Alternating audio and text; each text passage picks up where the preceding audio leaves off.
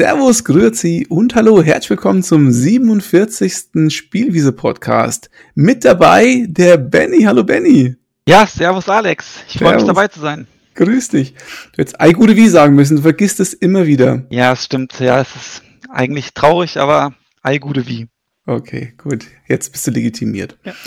Ja, heute mal ein Thema, ich sag's ganz ehrlich, lange nicht mehr hier bei uns im Spielwiese Podcast gehabt. Es geht um, sag's Benny? Battle Brothers, den Switchport.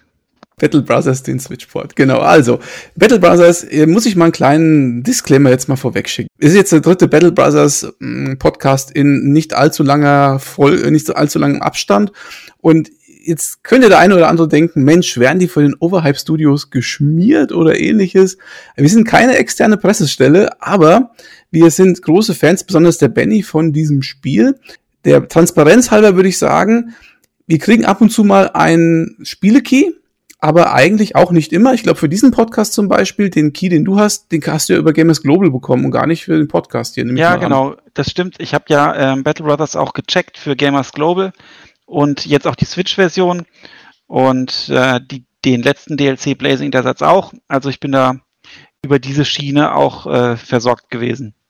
Genau, möchte an der Stelle gleich mal darauf hinweisen, der Benny macht für den Jörg Langer auf seinem gamersglobal.de ähm, wunderbare Checks, Spielechecks, vor allen Dingen zu Battle Brothers. Das solltet ihr euch mal anschauen. Wir verlinken das natürlich dann hier in, unser, in unseren Artikel.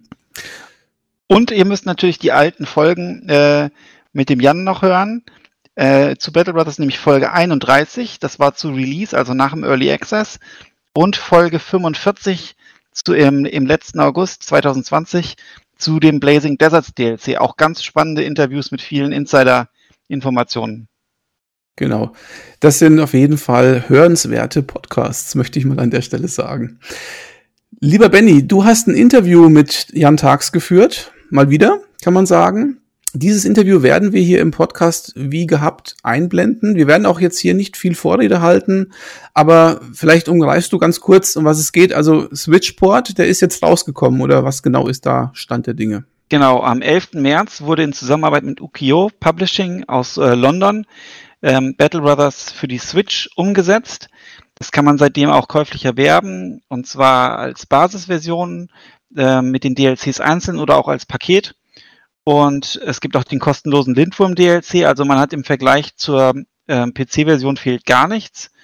Und da war für mich natürlich interessant und deshalb konnte ich es auch für Gamers Global checken. Viele haben auch darauf gewartet oder darauf gehofft, ähm, ja, wie ist es denn umgesetzt?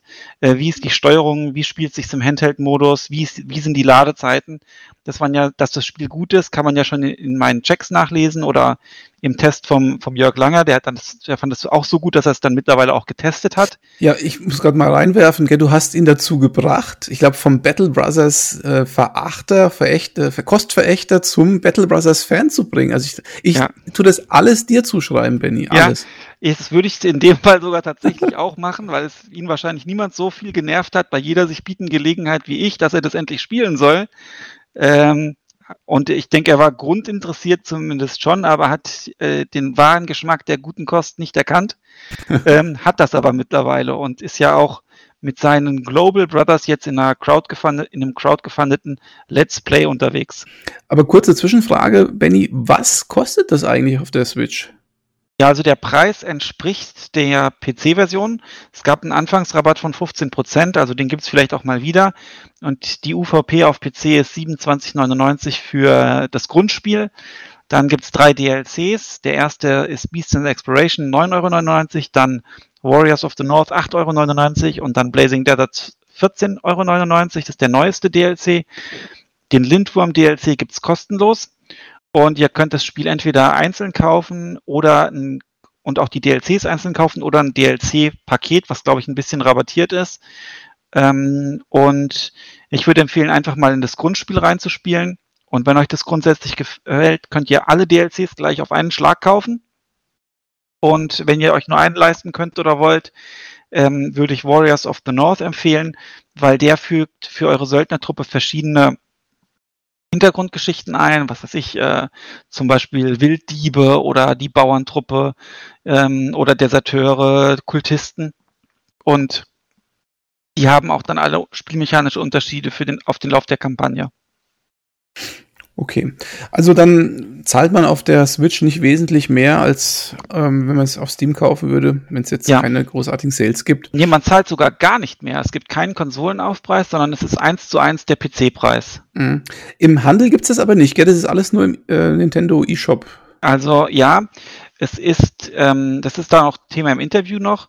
Ähm, es gibt äh, bislang nur eine, einen DLC und es wird wahrscheinlich auch kein Modul geben. Es gab mal Überlegungen, eventuell so eine Art Special Edition äh, zu machen, aber da ist dann, ähm, also das Produkt ist dafür noch ein bisschen zu nischig, sage ich jetzt mal, als dass es dann ähm, sich rechnen würde von dem ganzen Aufwand, der dahinter steckt. Man sieht es ja auch oft bei sehr erfolgreichen Kickstarter-Kampagnen, wie dann die Physik, die, die, die dass, dass die Sachen zum Anfassen, sag ich mal, nicht mehr kommen oder schlecht kommen oder so. Ähm, ja. Gut, du, ich würde sagen, dann hören wir uns doch einfach das Interview mal an. Da werden jetzt viele Sachen wie das jetzt eben gerade auch wahrscheinlich aufgelöst und dann hören wir uns noch mal nach dem Interview und dann frage ich dich noch mal ein bisschen aus zu dem Spiel. Du hast es ja ausgiebig auf Switch mhm. getestet. Genau. Dann würde ich sagen, bis gleich. Servus, Grüezi und Hallo und herzlich willkommen zu einer weiteren Ausgabe des Spielwiese Podcast. Folge 47 müsste das jetzt sein. Und bei uns zu Gast ist Jan von den Overhype Studios. Hallo Jan. Moin, hallo, hi. Ja, und du bist jetzt schon das dritte Mal zu Gast. Du warst nämlich in Folge 31 schon mal da äh, beim ähm, äh, zum Release äh, von Battle Brothers. Das ist euer Spiel dann kamen noch weitere DLC und dann warst du letztes Jahr im August zu Gast anlässlich des Blazing Deserts DLCs. Und auch jetzt gibt es wieder einen besondere, äh, besonderen Anlass, denn vor knapp einem Monat ist die Switch-Version von eurem Spiel erschienen, nebst DLC. Ähm, ja. Ja, genau, und, richtig. Und äh, das habt ihr jetzt in Zusammenarbeit gemacht mit Yukio Publishing aus äh, London. Ähm, wie habt ihr euch denn da gefunden? Ja, wir haben ja schon eine ganze Weile überlegt, ob wir in Richtung Konsole uns entwickeln und haben auch mit vielen Leuten gesprochen. Und uns ging es vor allen Dingen darum, ein bisschen Erfahrung auch zu sammeln und zu sehen, okay, wo oder auf welchem Konsolenmarkt macht es überhaupt Sinn, äh, uns hinzubewegen? Ähm, wie sieht es da eigentlich aus? Äh, wie läuft dieser Prozess ab? Wie sind die technischen Hürden? Und ähm, dann kam relativ schnell raus, dass es am meisten Sinn macht, äh, für dies zu entwickeln, weil das einfach doch ein sehr einzigartiges System ist, eben mit dem, dass man es überall mit hinnehmen kann. Man kann es in der Bahn oder im Flugzeug oder wo auch immer spielen. Und gleichzeitig kann man es eben auch zu Hause dann auf einem großen Bildschirm spielen. Und ähm, es auf der Switch auch einige so Strategiespiele gibt. Also da sind wir dann nicht so äh, völlig allein unterwegs. Und ähm, dann haben wir darüber ähm, dafür einen Partner gesucht, haben mit verschiedenen äh, gesprochen und dann war Ukio Publishing, hat uns dann mit Abstand am besten gefallen, hat uns, ein, ähm, ja, ein super Angebot gemacht dafür und ähm, für uns war es halt wichtig, dass wir von unserer Seite auch damit relativ wenig zu tun haben, weil äh, uns klar war, dass es äh, eine aufwendige Geschichte wird. Die Engine von Battle Wars ist halt komplett custom, also haben wir alles selber geschrieben und das ist natürlich deutlich schwieriger zu, zu portieren, als jetzt, wenn es ein Unity wäre oder so. Und ähm, die haben dann sehr gute Analyse gemacht, ein sehr gutes Konzept vorgelegt, wie das gehen könnte und haben uns dann damit überzeugt. Mhm. Und ihr habt denen dann sozusagen den kompletten Code, äh, Assets und so weiter zur Verfügung gestellt und die haben dann angefangen ähm, zu portieren sozusagen.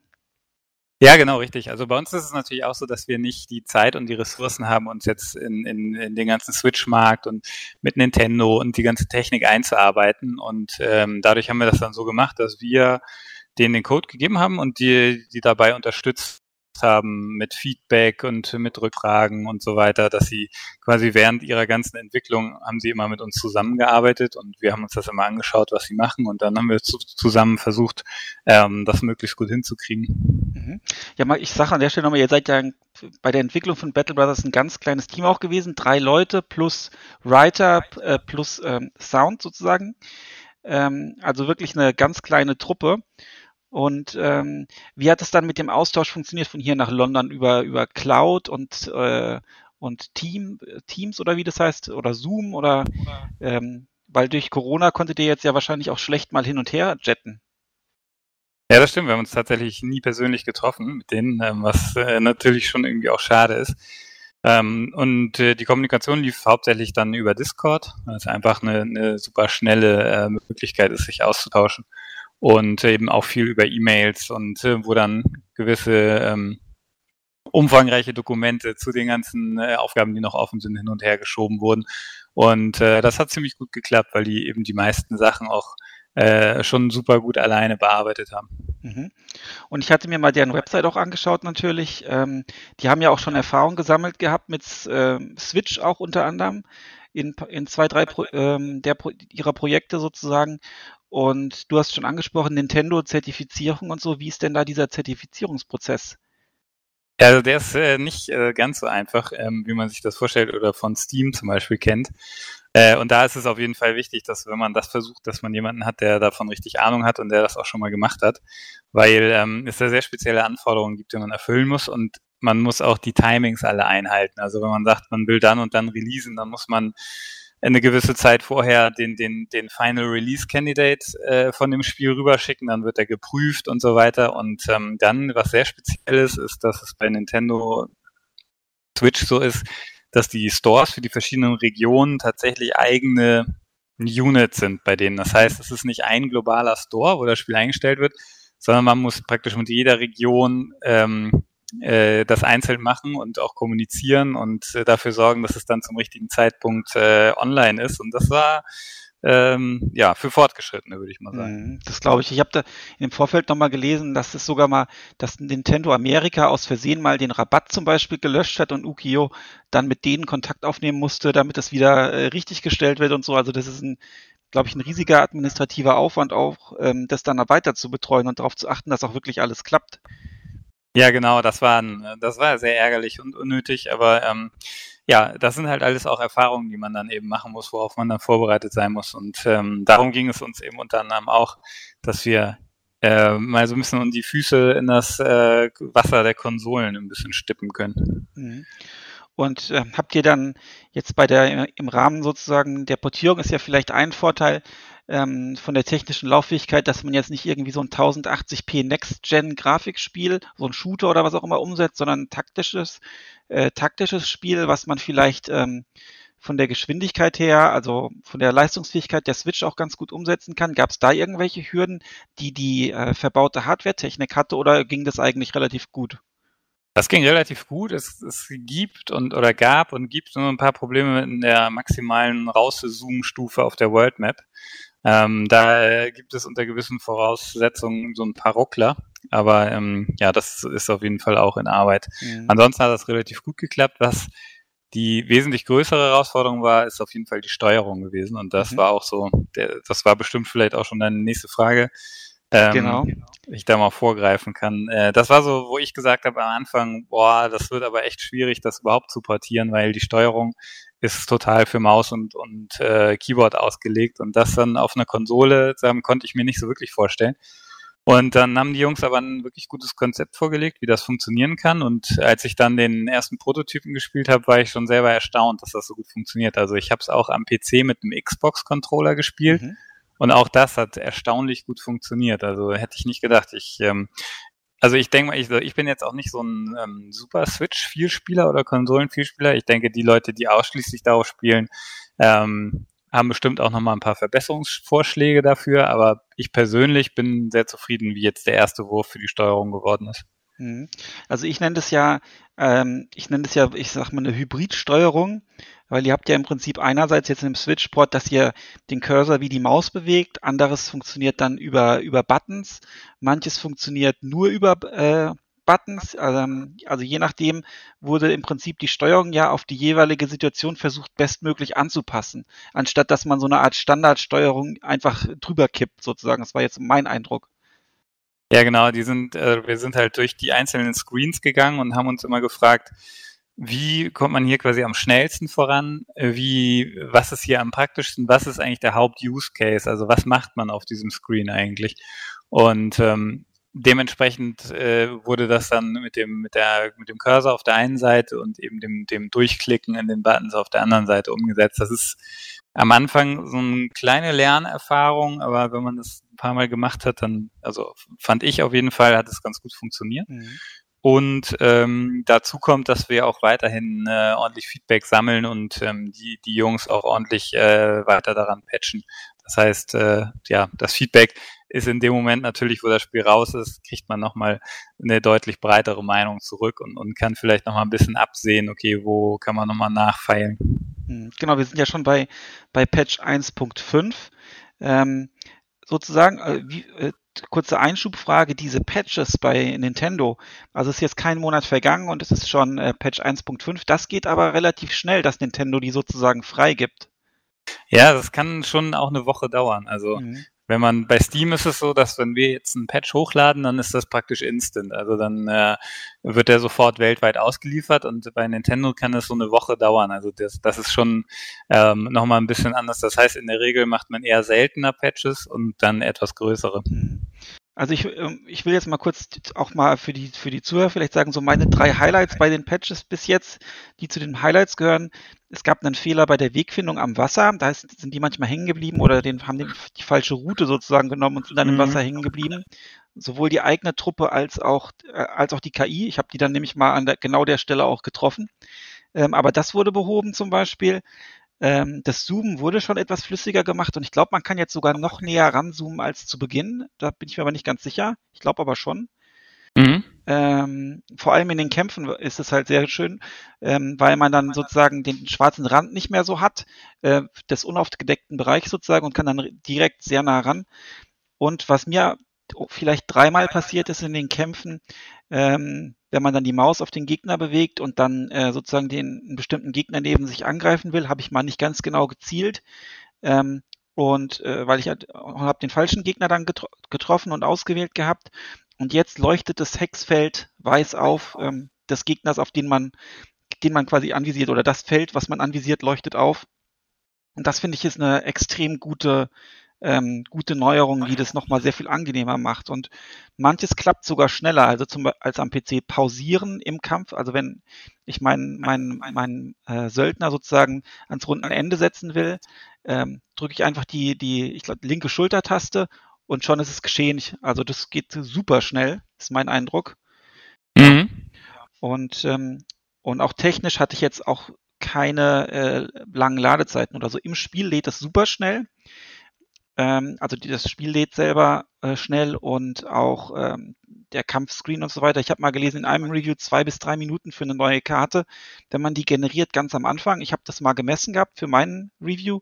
Da kam ich auf 75 bis 80 Sekunden und es gab auch keinen Unterschied Dockt oder Handheld. Also und das macht man ja nur einmal und dann spielt man erst mal 20 Stunden. Also das finde ich eigentlich ziemlich beeindruckend ähm, von der daher. Und ähm, wie oft habt ihr denn ungefähr Builds bekommen, die ihr dann neu ausprobiert habt am PC dann oder in, in einer emulierten Switch-Umgebung am PC? Also zwischenzeitlich so zu der Hauptentwicklungszeit war das fast wöchentlich. Ähm, und am Anfang war da natürlich das einmal im Monat, ähm, als dann die Grundlagen gelegt wurden und äh, zum Schluss ging es dann immer schneller. Es gibt auch noch eine Sache, wenn ich das jetzt gerade richtig sehe, woran noch gearbeitet wird, und zwar, das ist die Gegnerauswahl im Kampf dass die auch ähm, mit, mit einem, mit einem, äh, also wenn ein Skill ausgewählt wird, dass er dann automatisch zu den Gegnern springt. Äh, ich meine, da sind die gerade dran, dass sie da noch eine, eine bessere Lösung ja. für haben, dass man nicht mit dem Cursor da immer hin muss. Genau, das war ja auch so, ähm, es ist im Prinzip so, ihr habt ja den Maus, also für die Zuhörer, ihr habt den, den Mauscursor und wenn ihr dann mit dem das Digi-Kreuz bewegt nach links oder rechts, könnt ihr eure Skills am unteren Bildschirmrand äh, durchschalten, also zum Beispiel Angriff oder Spezialangriff oder, äh, oder Schildwall oder ähnliches. Und dann müsst ihr aber, wenn ihr einen Gegner auswählen wollt, wieder nach oben gehen mit der Maus. Und das ist halt relativ zeitintensiver Prozess mit dem Stick, äh, verhältnismäßig. Und das soll wieder auf irgendeine Art und Weise, dass das automatisch hochsnappt. Da sind sie gerade am Prüfen, haben sie auch bei Reddit, glaube ich, geschrieben. Da waren die ja auch sehr aktiv. Ähm, mhm. Also das finde ich, ähm, die sind da wirklich gut am, gut am ähm, am äh, Bugfixen und auch am äh, Quality of Life, sag ich mal, äh, äh, äh, Features einbauen noch. Ähm, ja, ich finde auch, also das machen die ähm, sehr gut und äh, das ist tatsächlich eine Sache, die auch wichtig ist, dass, dass das eben nicht rausgegeben wird und dann wird das nicht mehr angefasst und auch wir haben ja Battle Wars immer auf dem PC immer weiterentwickelt. Das ist uns auch wichtig. Mhm. Was ist denn jetzt eure Wunschvorstellung von der, von der Switch-Version, wie es da noch weitergeht? Habt ihr da irgendwas, außer jetzt vielleicht dem Hochsnappen noch, was euch besonders wichtig ist, was jetzt noch passieren sollte, vom Feedback her auch? Also es gibt äh, ja einiges an Feedback, aber das wird vor allen Dingen sich in Richtung Quality of Life Geschichten bewegen. Ähm, da weiß ich jetzt aber nicht, was jetzt zum Beispiel in den, in den Listen für den nächsten Patch drinsteht. Das kann ich jetzt noch nicht sagen. Also wie gesagt, das woran gearbeitet wird, was ich persönlich auch am wichtigsten finde, ist eben diese Beschleunigung im Kampf mit der Skill-Auswahl und dass man dann schnell wieder auf dem Gegner ist. Das sehe ich jetzt erstmal so als das Dringendste. Und ähm, habt ihr auch überlegt, eventuell mal so eine, so eine Version in den Laden zu stellen? Ja, haben wir schon, äh, ja, tatsächlich auch öfters, auch schon vor Jahren, ging, als es um die PC-Version ging.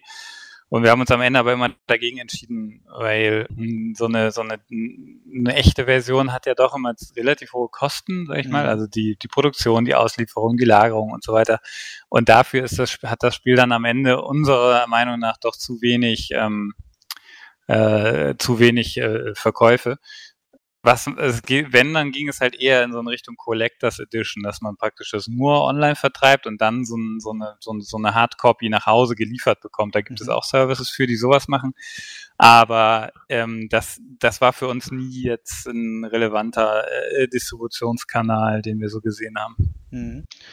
Und ähm, du hast ja gesagt, du hast jetzt am, mit dem Xbox Gamepad am PC gespielt sozusagen. Ist das auch eine Überlegung, das noch ähm, auf die anderen Konsolen zu bringen, auch wenn die jetzt von dem durch dieses fehlende, den fehlenden Handheld-Modus und dieses, ich sag mal, äh, Standby-Schlafen schicken, was ja für Taktikspiele super ist, äh, für die Bahnfahrt oder ähnliches, ähm, auch nochmal in Richtung andere Konsolen zu gehen und, äh, und, und wäre da vielleicht die Arbeit geringer, weil das mit dem PC verwandter ist? Und die Steuerung gibt's ja jetzt schon? Ja, auf jeden Fall. Also die, die, wir gucken uns das genau an, also dann äh, Xbox und PlayStation, weil, wie du eben schon gesagt hattest, also die, diese Control Schemes zu entwickeln, wie steuert man das eigentlich mit einem Controller, das ist halt ein Riesenaufwand. Und dann mussten ähm, die von OKU Publishing praktisch das komplette Spiel einmal nachbauen. Und mhm. äh, das war auch ein gewaltiger Aufwand. Und das hätte man ja, wenn man jetzt noch weiter portiert, wär, würde das deutlich schneller gehen. Und von daher muss man auf diesen Konsolen dann eben bei weitem nicht mehr so viele Copies verkaufen, um, um, äh, um dann irgendwie bei Null rauszukommen. Und das ist natürlich eine attraktive Nummer. Also da sind wir am überlegen, ob wir das machen. Und dieses komplette Nachbauen ist wahrscheinlich dann auch der Grund, warum es den einen oder anderen Bug gibt, den es in der PC-Version nicht, nicht mehr gibt oder nicht gab. Weil man dann irgendwie ein, ein Fragezeichen fehlt oder ein Punkt oder ähnliches und dann geht's schief.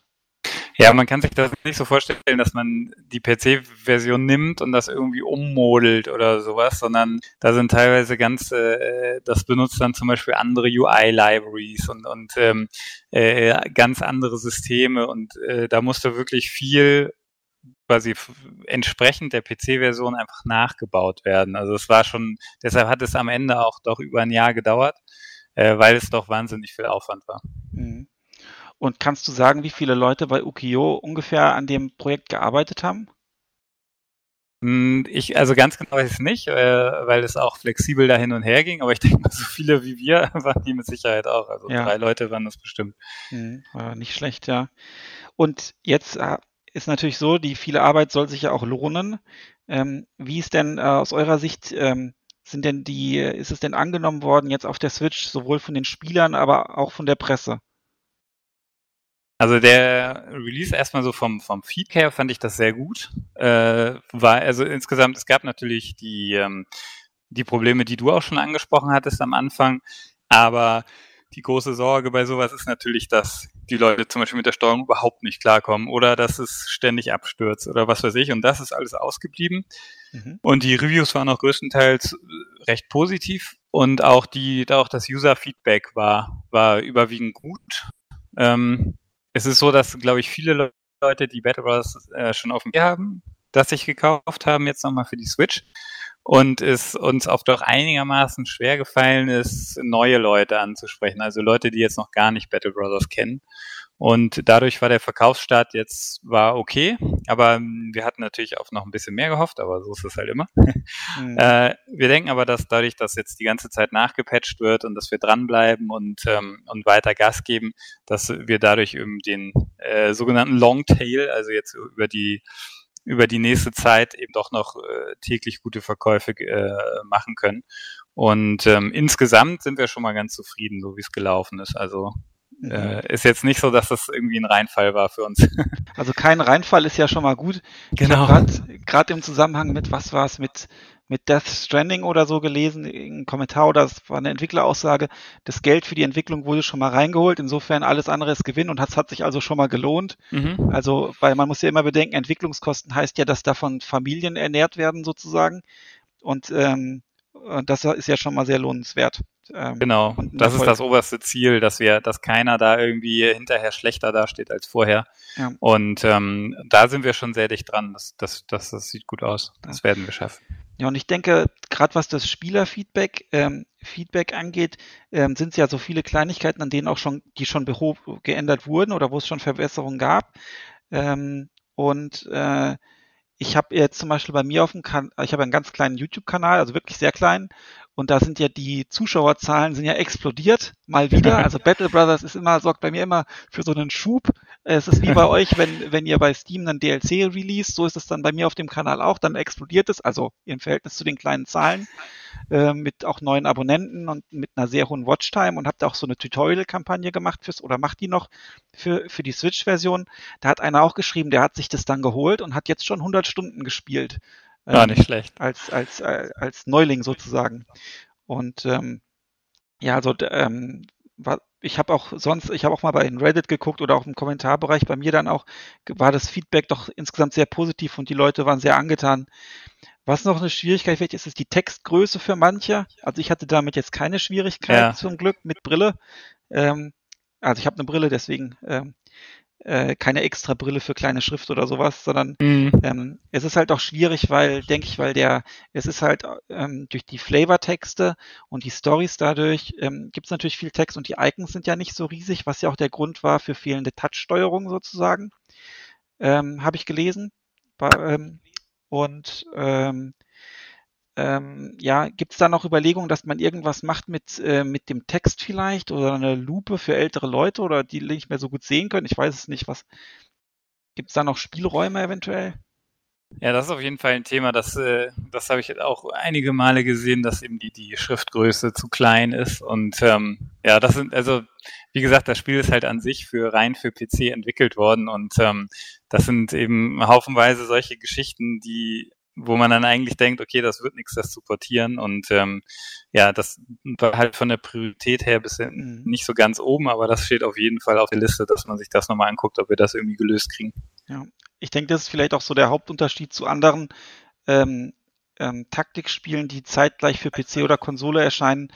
Die werden ja schon entwickelt mit dem Gamepad ähm, in der kompletten Entwicklung sozusagen.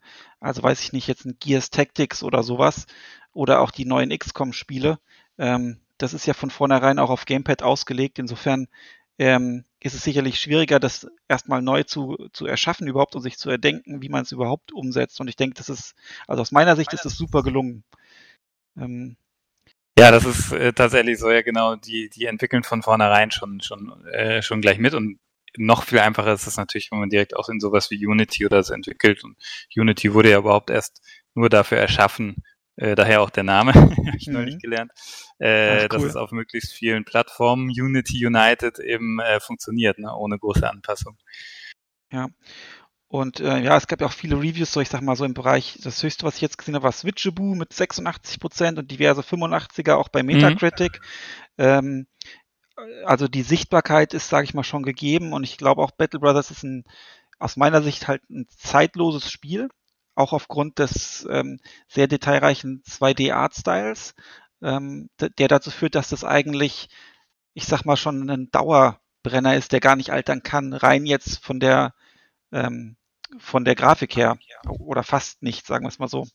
Ja, das stimmt. Das ist äh, tatsächlich, das merken wir auch an den Steam Sales, dass wir, ich meine, das Spiel ist, das Grundspiel wurde released 2017, das ist schon vier Jahre her. Äh, in der Zeit verschwinden ja viele andere Spiele komplett und ähm, mhm. wir haben immer noch erstaunlich viele tägliche Verkäufe, was uns selber auch überrascht und natürlich freut. Ähm, aber ja, das ist genau das, was du sagst, dass es einfach äh, relativ gut gealtert ist. Ne? Ja, genau. Ich habe mir mal aus Neugier auch mal äh, jetzt ähm, im Hinblick jetzt vielleicht gehen wir mal von der von der Switch-Version sozusagen jetzt über zu, zu eurer PC-Version mit dem letzten großen DLC ähm, Blazing Deserts im August. Äh, da gab es dann, ich habe jetzt Steam-Charts Ausdruck, einen Ausdruck mir gemacht, also von dieser Website, also ob das dann stimmt, weiß ich natürlich nicht. Ja. Äh, da waren dann im August durchschnittlich äh, fast 3000 Spieler ähm, online mit einer Spitze von über 8000. Das sind ja schon fast Paradox-Verhältnisse mit den 8000 zumindest im Peak. Ähm, also ein riesiges Plus. Und man sieht auch Warriors of the North im Mai 19 waren gut 2000. 2000. Und im Dezember 18, also kurz, also es war Ende November released worden, Beast and Exploration äh, waren knapp äh, 2000. Also ich sehe da auch so eine Art kontinuierlichen, ähm, kontinuierliches Wachstum sozusagen. Ja, genau, das ist auch ganz erschlicht, dass, dass, es, dass wir es praktisch geschafft haben, über die ganzen Jahre hin diese, äh, die Anzahl der Spieler mit jedem DLC-Release tatsächlich zu erhöhen. Und ähm, das heißt ja, dass die Leute sehr lange dabei bleiben. Und ähm, mhm. man sieht das auch daran, wie viele Leute den ähm, die DLCs eben kaufen. Das ist äh, wir haben uns ja auch mit vielen anderen Leuten unterhalten aus der Branche, wie, wie viele Leute das bei denen so sind. Und da haben wir eine wirklich extrem hohe Prozentzahl. Äh, also auf jedes Grundspiel kommen bei uns relativ viele Leute, die noch ein DLC dazu kaufen. Das ist schon auch sehr erfreulich. Mhm. Ja, ich habe jetzt auch gesehen, viele Leute haben gefragt, jetzt auch im Reddit oder so, ja, ich finde das Spiel super, ich habe jetzt 50 Stunden gespielt, welche, welche DLC soll ich mir kaufen? Und die meisten Leute sagen eigentlich, kauft ihr alle wenn es finanziell drin ist, sozusagen, ja. weil die alle gut sind und das Spiel erweitern. Und ähm, wenn, die, wenn man einen nur benennen soll, dann ist es meistens, hol dir erst Warriors ähm, of the North, äh, weil der diese Company Origins eingefügt mhm. hat, so dass man innerhalb seiner Kampagne doch nochmal sehr unterschiedliche Parameter hat, äh, wie die, wie die Kampagne sozusagen ablaufen kann, basierend auf den Werten oder auf den, auf den speziellen Buffs oder Debuffs, die jetzt ein bestimmter Origin halt so, oder Hintergrund dann sozusagen bietet. Ja, das ist auf jeden Fall ein super wichtiges Feature, was wir äh, da noch eingebaut haben. Und ähm, das ist was, wo, wo man jetzt äh, bei einem Battle Brothers 2 oder wo auch immer, was man definitiv direkt im Grundspiel hätte. Ja. Ähm, Battle, Battle Brothers 2 ist ja ein interessantes äh, äh, Stichwort. Ihr seid ja weiter aktiv am irgendwas arbeiten, sozusagen. Ähm, und ähm, und ich, ähm, ihr habt euch ja jetzt ein bisschen auch vergrößert, glaube ich, mit neuem Büro oder so. Kannst du dazu irgendwas sagen? Oder äh, so ja, genau, Personalbestand und so? Ja, das stimmt. Wir haben uns jetzt in, Let in letzter Zeit ein bisschen vergrößert und äh, haben auch einiges vor. Aber ähm, ich kann da leider jetzt noch nicht weiter äh, was dazu sagen. Es wird noch eine Weile dauern, bis wir was Offizielles äh, raushauen können. Aber das wird man dann auf jeden Fall mitkriegen, wenn man uns irgendwo folgt. Ja, sehr gut. Also man darf gespannt sein. Ist jetzt hier kein Spoilercast sozusagen, aber äh, einfach die Battle Brothers Seiten äh, Overhype Studios weiter verfolgen. Battle Brothers Game und äh, irgendwann kommt dann mal äh, eine Neuigkeit sozusagen. Ganz genau. Äh, ja, bei Verkäufen fällt mir noch an, bei Gamers Global macht der Chefredakteur ja gerade ein, äh, eines seiner bezahlten Let's Plays sozusagen oder crowdgefundetes Let's Play. Und da haben auch ganz viele Leute drunter geschrieben, jetzt habe ich es mir mal geholt und das ist super. Einer hat sich an Weihnachten noch, ich sag mal, in Vorbereitung geholt. Der hat geschrieben, ich habe jetzt 300 Stunden gespielt. also ähm, ähm, es ist natürlich ähm, super, wenn so ein Spiel zeitlos, ähm, ich sag mal, so angenommen äh, wird von der, von der, von der Spielerschaft und euch ja natürlich auch dann weitere Arbeiten an was auch immer äh, finanziert, wenn ihr da weiterhin auch Verkäufe generieren könnt bei Steam Genau, das für uns war da halt eben die, die große Sache, dass wir immer in einem sehr, sehr kleinen Team geblieben sind. Einfach aus der Sorge heraus, dass man sich übernimmt. Man sieht es ja auch an vielen anderen Indie-Companies, sage ich mal, die wachsen zu schnell äh, unterschätzen das, wie teuer das ist und auf einmal war es das dann. Und das ist so unsere große Sorge gewesen, weil wir einfach, das Wichtigste war für uns einfach immer weiter Spiele machen zu können. Und ähm, deshalb hat es sehr lange gedauert, bis wir jetzt diesen Schritt gemacht haben. Und ähm, wir sind so sehr sicherheitsorientiert, sage ich mal. Mhm. Und ähm, von daher ist das natürlich eine, eine, besonders gute Lage, in der wir jetzt sind. Und äh, ja, wir machen das, glaube ich, eine, auf eine sehr solide Beine stellen wir das, was wir jetzt machen. Ja. Und ähm, du hast ja schon mehrmals jetzt erwähnt, dass ihr auch mit anderen ähm, Publishern oder Entwicklern im Austausch seid. Wie, wie funktioniert denn da der Austausch? Geht es dann auch über, über Spielmechaniken oder über Engine-Entwicklungen oder, oder Vertriebswege? Ähm, so als, als außenstehender Laie sozusagen, wie kann ich mir das da vorstellen? Habt ihr da so eine Art Entwicklernetzwerk oder so? Ja, witzigerweise sind die meisten Kontakte, die wir haben, ganz direkt entstanden, indem man zum Beispiel einfach, man hat ein Spiel gesehen, was man cool fand und hat einfach an deren offizielle E-Mail-Adresse äh, geschrieben, eine E-Mail geschrieben und dann ist es erstaunlich in der Spielebranche, dass man fast immer dann sofort mit den Leuten in Kontakt kommt und die auch total offen ähm, berichten. Auch viele von super erfolgreichen Spielen sind, da spricht man dann sofort mit den relevanten Personen und die äh, teilen auch ihr Wissen und versuchen einem zu helfen. Und das kann ich mir kaum in irgendwelchen anderen Branchen vorstellen, dass das auch so funktioniert. Und da gibt's gar nicht ein zentrales Netzwerk. Also viele Kontakte kann man über Twitter zum Beispiel anbahnen oder eben einfach direkt über die E-Mails. Und die meisten freuen sich total, wenn sie irgendwie ein bisschen Wissen weitergeben können. Ich auch persönlich. Also wenn jemand eine Frage an uns direkt hat, dann kann er auch immer gerne eine E-Mail schreiben. Ähm, wir helfen da auf jeden Fall gerne weiter, wenn jemand auch sich selber als Entwickler mal versuchen will. Ah ja, super. Ich glaube, bei euch kann man sich den einen oder anderen Tipp äh, holen, solange es, wie es euch auch schon gibt, äh, im in der schnelllebigen Spielebranche, sage ich jetzt mal. Ähm, ja, eine Frage fällt mir auch noch ein. Ihr hattet ja dieses, dieses Tester-Team aus Spielern sozusagen für Balancing-Geschichten und so weiter. Ähm, ist es auch beim Switchport irgendwie zum Einsatz gekommen oder hat das noch jemand außerhalb, ähm, außerhalb vom Ukiyo Publishing und von euch noch jemand irgendwie Probe gespielt? Oder ging das nicht? Also da haben wir die tatsächlich nicht äh, uns auf die ähm, äh, haben wir noch nicht auf die zugegriffen, aber wir hatten jetzt vor kurzem noch mal einen Balancing-Patch, wo wir noch mal ein paar Sachen angefasst haben für die PC-Version und das basierte hauptsächlich auf deren Feedback. Also die äh, Beta-Gruppe ist äh, nach wie vor am, am Spielen und Testen und Feedback sammeln und unser Plan ist auch, das äh, ja aufrecht zu erhalten, weil wir weil es ist einfach so, das Spiel ist so komplex, dass es kommen immer wieder neue, äh, ja, ich sag nicht Probleme, aber neue Sachen, auf die noch keiner gekommen ist und die, die vielleicht wieder ein bisschen Rebalancing erfordern. Mhm. Und dadurch ist es ein bisschen auch so ein lebendes Produkt und da, das lebt auch total von dem Feedback von dieser Beta-Gruppe eben weiter.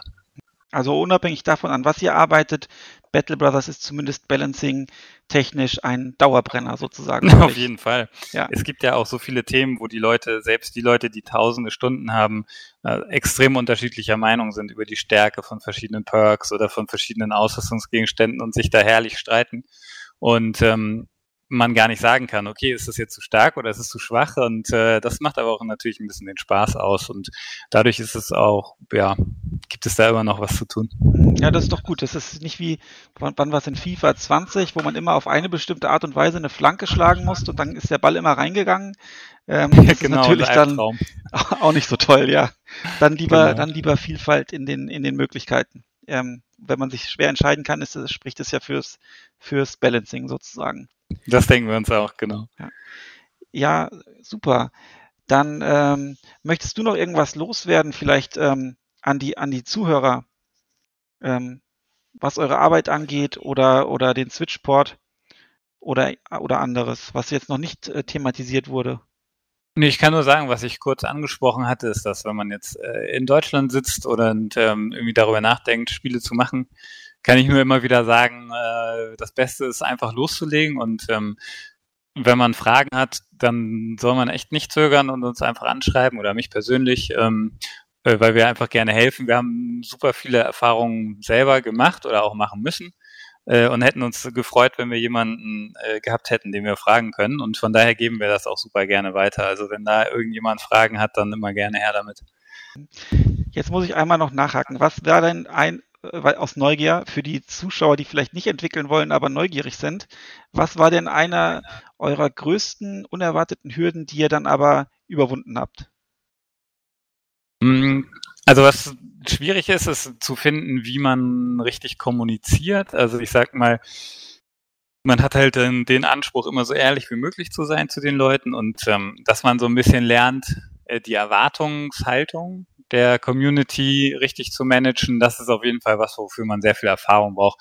Ähm, vor allen Dingen, wenn das Spiel ein bisschen größer wird und ein bisschen erfolgreicher, dann wird schon jedes Wort, was man sagt oder schreibt, sehr genau analysiert und das kann auch zwei Jahre später nochmal rausgeholt werden. Also da muss man auf jeden Fall ähm, eine gewisse Feinfühligkeit entwickeln, sage ich mal. Äh, das ist das ist definitiv eine Hürde gewesen und ähm, Dann eine zweite Hürde, wo wir relativ viel Glück hatten, sage ich mal, ist die, das eigene Spiel bekannt zu machen oder zu, zu vermarkten.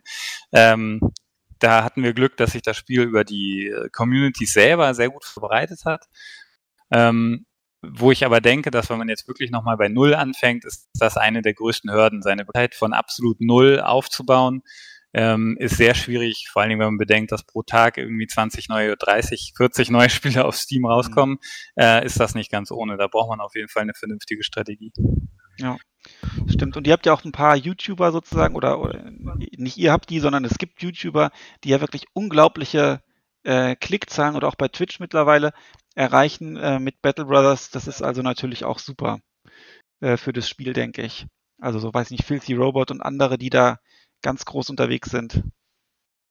Genau, davon lebt sowas auf jeden Fall, dass die halt, die machen auch jetzt immer noch Videos oder Streams und ähm, die halten natürlich so, so ein Spiel auch langfristig eben am Leben, aber dafür muss ein Spiel auch eine gewisse, eine gewisse Wiederspielbarkeit dann auch haben. Ne? Wenn das ein lineares Storyspiel ist, dann ist das halt einmal durch und äh, dann macht es keinen Sinn, das nochmal äh, irgendwo zu zeigen. Also da ist das ganz gut, dass unser Spiel so prozedural aufgebaut ist. Ja, genau. Und trotzdem ja auf zwei Arten Geschichten erzählt. Einmal durch die, durch die, durch diese Events und prozedural generierten ähm, Möglichkeiten, die sich da, die das Spiel einem präsentiert, aber auch durch die kleinen Geschichten, die das Spiel so dreht, ähm, wenn die, wenn die Battle Brothers verletzt werden und der eine entwickelt sich zum Superhelden und überlebt mit dem letzten Schlag doch noch oder sowas in der Art. Das ist so ein bisschen so, äh, wie heißt es, immersives Storytelling oder so auch. Im Prinzip wie so bei einem Paradox-Strategiespiel fast schon dass man seine eigenen Geschichten im Prinzip schreibt, die jedes Mal anders sind. Genau, das war auch tatsächlich beim Design ein, einer unserer Punkte, dass wir versucht haben, ein Spiel zu machen, was eben von sich heraus aus dem Gameplay Stories generiert und nicht, und nicht, dass es Stories sind, die wir vorschreiben, die dann der Spieler nur nacherleben kann, sondern dass er aus dem Gameplay heraus seine eigenen Geschichten erlebt. Und ähm, ja, ich glaube, das hat ganz gut geklappt. Ja, super. Dann würde ich jetzt gerne nochmal allen Zuhörern nochmal empfehlen, Folge 31 äh, zu hören. Da geht es auch ganz viel um das ähm, Spiel zu Release, also auch dann, ähm, wie es funktioniert und ähnliches. Und ähm, mit einem Talk auch vom Alex und von mir. Und das gleiche nochmal bei ähm, Folge 45, wo es auch um das Beta-Tester-Team ausführlich geht und anderes und den Blazing Deserts DLC bei Balancing. Einfach da nochmal reinhören, das verlinken wir auch. Ähm, und mein, äh, meinen Artikel von der bei Gamers Global erschienen ist zum Switch-Port. Den verlinken wir auch. Ähm, insofern, es wird zahlreiche Links noch geben dann im Artikel zu diesem Podcast. Ja, und dann würde ich sagen, Jan, ganz herzlichen Dank, ähm, dass du dir die Zeit genommen hast, ähm, hier nochmal einiges an Informationen ähm, preiszugeben sozusagen und, und ein bisschen was zur Entwicklungsgeschichte des Switch-Ports und auch äh, im Hinblick auf den Ausblick zu erzählen. Ja, gerne. Auf jeden Fall vielen Dank nochmal für die Einladung. Und ähm, ja, wir sind äh, auch sehr happy, dass dir die Switch-Version so gut gefallen hat. Ja, super. Dankeschön. Dann bis zum nächsten, was auch immer. Alles klar, bis ja, dann. Danke. Gut. Ciao. Tschüss. So, da sind wir wieder zurück. Schönes Interview, Benny, was du da geführt hast. Ja, vielen Dank. Mit der Jan ist ein immer sehr gern gesehener und angenehmer ähm, Podcast-Partner sozusagen, Interviewpartner. Und ich denke, es gab auch dieses Mal wieder einiges an Informationen, die man so ähm, nicht im Internet äh, finden kann. Insofern war es für alle Interessierten, denke ich, auf jeden Fall spannend zuzuhören, auch gerade was so die, die Entwicklungsgeschichte angeht und ähm, die Konsolenports generell. Und es ging auch ein bisschen allgemein um Battle Brothers und die Rezeption. Weißt du, was ich mich wirklich frage, Benny? Nee, was? Jetzt, jetzt haben wir schon, jetzt haben wir schon den dritten Podcast. Hört sich der Jan Tags eigentlich das an, was er mit uns als Interview führt? Hat er da mal jemals was dazu gesagt? Oh, also ich weiß, die Artikel hat er auf jeden Fall gelesen und ich glaube, dass er auch die Podcasts gehört hat. Ich habe ja auch immer mal einen Link dann geschickt. Ähm, also ich glaube schon. Okay. Gut, dann also dürfen wir jetzt natürlich nichts Böses über die Switch-Version sagen, gell? Vorsicht. Nee, also es, ich fand es sehr interessant. Also was, was mich natürlich jetzt ähm, so als, ja, als Außenstehender besonders interessiert, ist natürlich so dieses, dass man das fremd vergibt äh, an dieses ähm, Ukiyo Publishing. Hört sich ein bisschen japanisch an, muss ich sagen. Aber es sind ja. äh, Engländer, ne? Genau, ich habe auch gedacht, na, Ukiyo, das ist irgendwie so japanisch angehaucht, hatte das dann ja selbst auch im Vorfeld schon mal recherchiert oder als dann die, auch schon als die Ankündigung der Switch-Version äh, kam. Die sitzen tatsächlich in London, ähm, haben auch schon mehrere Spiele, ich sag mal, portiert und umgesetzt oder gepublished, äh, die ich aber alle nicht kannte. Expand 2017, Death Road to Canada 2018 und Jump King äh, 2020. Aber die müssen ein wirklich überzeugendes Konzept äh, vorgestellt haben für die Umsetzung von Battle Brothers, die ja auch gelungen ist. Und auch jetzt die, die äh, Post-Release-Betreuung äh, ist ja richtig super. Also es wird sehr konsequent ähm, an Patches gefeilt. Ähm, was ich zum Beispiel sehr spannend fand im Zuge dessen war, dass im Prinzip Fehler auftauchen können, weil im Prinzip das komplette Spiel nachgebaut werden musste. Hast du, wenn du hast es jetzt, wie viele Stunden gespielt? Ich habe ja gesehen, du hast ja auf deinem Kanal einige Videos, also hast du schon ausgiebig gespielt, ne? Ja, also so an die 300 Stunden. Äh, ich gucke kurz nach. Oh, Moment. Aber bezogen ja. auf die Switch-Version, was, was, hast du da an Zeit Die Switch-Version würde ich sagen ungefähr 35 Stunden bislang. Okay, na gut, ja. dann kannst du ja ich mache ja auch diese, diese Tutorial-Kampagne ja. auf, ähm, auf meinem Kanal für Anfänger ähm, und habe es aber auch off-Camera für den Artikel gespielt, aber habe auch noch eine eigene Kampagne, die ich spiele. Und wie wird, also mich, mich interessiert es natürlich schon so gleich mal im Vorfeld, wie ist es denn überhaupt spielbar? Weil es ist ja doch die Switch, und das ist ja nicht nur das Problem von Battle Brothers, sondern von allen Spielen, die relativ viel Text haben. Und Battle Brothers ist halt nur mal ein Strategiespiel mit viel Text. Und man hat es ja aus dem Interview schon rausgehört. Es ist eine kleine Switch. Wenn man es jetzt nicht unbedingt auf dem Fernseher spielt, hat man einen kleinen Monitor. Äh, oder ein kleines, kleines Display. Und jetzt äh, ist die Frage, wie gut ist es denn überhaupt spielbar? Also mal abgesehen davon, dass du vielleicht mit der Steuerung zu kämpfen hast, aber, aber insgesamt so, was ist die Erfahrung? Also meine ganz persönliche Erfahrung ist, dass ich alles gut lesen kann. Also sowohl im, im äh, Docked-Modus als auch im Handheld-Modus. Im Docked-Modus fand ich zum Beispiel manchmal die, die Angaben beim Gold ein bisschen zu klein. Das war das Einzige, was ich etwas schwer lesen konnte. Und auch die Leute, die bei mir auf dem Kanal oder auch bei Reddit kommentiert haben, haben eigentlich fast alle gesagt, dass sie überrascht sind, wie gut man es lesen kann.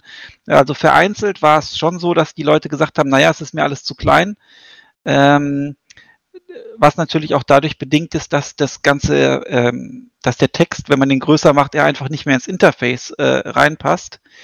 Ähm, aber ich würde sagen, es ist auf jeden Fall, ich fand es überraschend gut lesbar. Und es ist auch so, irgendwann liest man auch nicht mehr jeden Text, sondern konzentriert sich mehr auf die Spielmechanik. Aber du hast es schon, ex du hattest schon explizit nach einer Lupenfunktion im Interview gefragt. Hat das irgendeinen ja, Hintergrund? Genau, der Hintergrund ist im Prinzip der, dass das einer der häufig genannten Kritikpunkte oder der sich wiederholenden Kritikpunkte oder Fragepunkte war, was ist denn mit der Schriftgröße? Und da habe ich dann gedacht, naja, äh, wenn das so ein häufiger Kritikpunkt ist, ist es, äh, kann es ja auch dann die, die, die, betrifft es ja einerseits viele Leute und schadet natürlich dem Produkt, andererseits eventuell auch, wenn die Leute lesen, man, man kann es nicht lesen und dann kaufen sie es nicht, obwohl vielleicht 90 Prozent der Spieler jetzt basierend so auf den Kommentaren, die ich gelesen habe, das völlig problemlos lesen. Ist ja auch immer ein bisschen äh, subjektiv. Also ich habe eine Brille, äh, mit der lässt sich's lesen. Aber andere haben dann vielleicht mehr Probleme, ich weiß es nicht. Ähm, und dann, dass man das halt angehen kann, sozusagen, weil die Schriftgröße selbst ändern ist schwierig und ich hatte halt einfach an Windows gedacht, das ja so eine Lupenfunktion hat. Mhm, mh. Gibt es aber auch, glaube ich, bei vielen Switch-Titeln, wenn es zu klein ist irgendwie. Das habe ich auch schon gesehen, dass man da so eine Lupenfunktion ja, reinbekommt. Das wäre ja ganz praktisch. Vielleicht ja dann sogar doch per Touch, dass dahin, wo man toucht, ähm, ähm, wird gezoomt. Ja, zum äh, Beispiel, oder wenn man länger druck, äh, drückt, auf, den, auf das Display drückt, dass die Lupe aufgeht. Genau, sowas in der Art. Ja. Genau, das wäre nämlich meine nächste Frage gewesen, nämlich zum Benutzerinterface und zur Steuerung. Also man, also Touch, Touchen ist sozusagen deaktiviert, das habe ich richtig verstanden. Genau, ne? Touch ist tabu. Ich Touch ist tabu. Ja. Und äh, ich habe das gelesen bei Reddit, da haben die Entwickler auch dazu Stellung genommen, ähm, also Ukiyo Publishing. Die haben halt zum Beispiel gesagt, wenn sie eine Touchsteuerung impl implementiert hätten, gerade im Kampf unten die Icons sind zu klein da kann man keine, das lässt sich nicht touchen. Das Spiel ist halt komplett auf PC ausgelegt und ähm, ich sag mal so was wie so ein typischer Handheld-Titel oder so, der dann auch auf Touch ausgelegt ist, ist meistens ja dann auch entsprechend vom, vom ganzen Interface und meistens auch vom, ähm, von der Spielmechanik etwas, ich sag mal, seichter. Und ähm, das ist hier ja überhaupt nicht der Fall. Aber habe ich das richtig verstanden, dass du ein, ein, eine Art Maus hast auf dem Display, die du mit den Analogsticks durch die Gegend schiebst, sozusagen? Also du, du simulierst die Maus mit den Analogsticks oder wie ist das zu verstehen? Genau. Also die, der linke Analogstick ist im Prinzip der Mauspointer. Mhm. Und wenn man auf der Karte ist oder auch in der, auf der Schlachtkarte oder der Weltkarte ist der rechte Analogstick, mit dem bewegt man die Karte. Ähm, und es gibt aber auch, ich nenne es, ich nenne es einfach mal Hybridsteuerung. Ähm, ich weiß nicht, wie es offiziell heißt. Äh, es gibt auch Situationen, in denen man keine Maussteuerung hat, sondern nur ähm, über das Digi-Kreuz zum Beispiel steuert und die Buttons, also zum Beispiel bei einem Level-Up. Und ähm, dann gibt es Situationen, und das sind sehr viele, in denen man die freie Wahl hat zwischen äh, Buttons, also im Prinzip Hotkeys sozusagen, oder der Maussteuerung. Mhm. Ich denke mal, also für mich als Laie ist ja sozusagen die Version, man steuert die Maus mit einem anderen Eingabegerät als die Maus, ist für mich sozusagen die einfachste Variante einer Umsetzung, die dir am wenigsten, ich sag mal, Energie und Zeit kostet, weil das ist ja so ein bisschen wie, als würdest du das Spiel im Emulator laufen lassen und halt hast halt immer noch deinen Mauszeiger, aber der wird halt nicht mehr mit der Maus bewegt, so nach dem Motto. Ähm, und Twitch-Titel, die so richtig angepasst sind, oder, oder auch Handheld-Titel generell, die haben ja dann schon ein anderes Benutzerinterface. Und ich glaube, dass das, das mit dem Hybrid, was du gerade gesagt hast, das ist schon, ähm, ja, ein guter, guter Hinweis, ein guter Einwurf. Und ich glaube, dass es noch so ein bisschen auf dem Weg zum richtigen Switch-Interface ist. Und ich habe das aus dem Interview auch so ein bisschen rausgehört, dass der Jan so mit dieser ersten Version, wie das Spiel sich jetzt darstellt, schon recht zufrieden ist. Wahrscheinlich sogar, also er klang sogar ziemlich überrascht, dass das so, so gut läuft auf der mhm. Switch mhm. und auch so gut bedienbar ist. Aber ich glaube, dass es auch noch nicht der Weisheit letzter Schluss ist. Also eine richtige angepasste Switch-Version, also du sagst, das ist jetzt Battle Brothers Switch im Sinne von alles ist auf eine auf ein Touchscreen Handheld ähm, ähm, abge, ab, angepasst oder oder generell die Steuerung ist auf Buttons und Analogstick angepasst. So klingt das für mich jetzt aber ehrlich gesagt noch nicht. Also das ist so so auf halbem Wege quasi. Oder stehe ich da jetzt völlig im Regen damit und äh, bin falsch? Also ich ich würde es mal so sagen. Vorweggeschickt finde ich die Steuerung überraschend gut. Im Ver das Entscheidende ist natürlich der direkte Vergleich mit der PC-Version. Sollte man es nicht kaufen auf der Switch, weil die Steuerung so schlecht ist? Nein. Die Steuerung ist auf jeden Fall mehr als ausreichend, um ganz viel Spaß auf der auf der Switch zu haben. Einer auf meinem Kanal hat kommentiert, der hat jetzt seit dem Release schon, das ist schon kurz ein bisschen her, über 100 Stunden auf der Switch gespielt. Also äh, es funktioniert auf jeden Fall sehr gut, wenn man sich auch drauf einlässt. Ein bisschen vielleicht, äh, muss man ja aber auf alles im Leben. Ähm, dann ähm, ist der PC schneller. Im Kampf bei reinen Mausaktionen ist, äh, ist die Maus auf jeden Fall überlegen. Und das betrifft vor allem die auch von mir ja angesprochene Situation. Das wird auch noch optimiert werden. Ähm, ist schon, wird momentan geprüft von Ukio. Ähm, ist das, wenn ich mir Waffenskills und ähnliches im Kampf auswähle, ähm, dass dann ich meine Maus wieder nach oben bewegen muss, den Mauszeiger auf den Richtung Gegner.